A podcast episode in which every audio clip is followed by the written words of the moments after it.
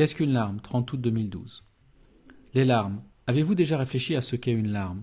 Pourquoi pleure-t-on? À quoi cela sert-il? La mécanique du corps qui fait qu'un homme ou une femme pleure vous est connue. Mais savez-vous ce que pleurer de rire ou pleurer de tristesse veut dire? Les larmes sont une façon de donner le pardon et l'amour.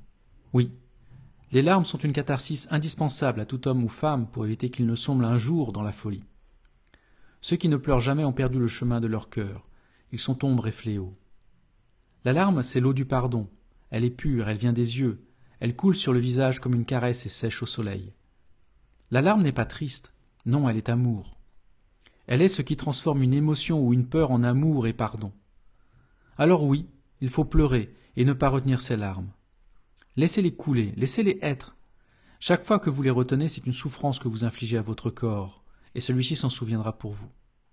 Alors pleurez, mais ne jouez pas avec les larmes.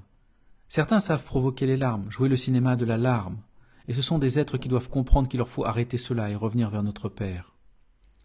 Ne jouez pas avec les larmes de votre corps, car elles viennent du cœur, et si vous n'y faites pas attention, votre cœur trouvera une maladie, pour vous le faire comprendre.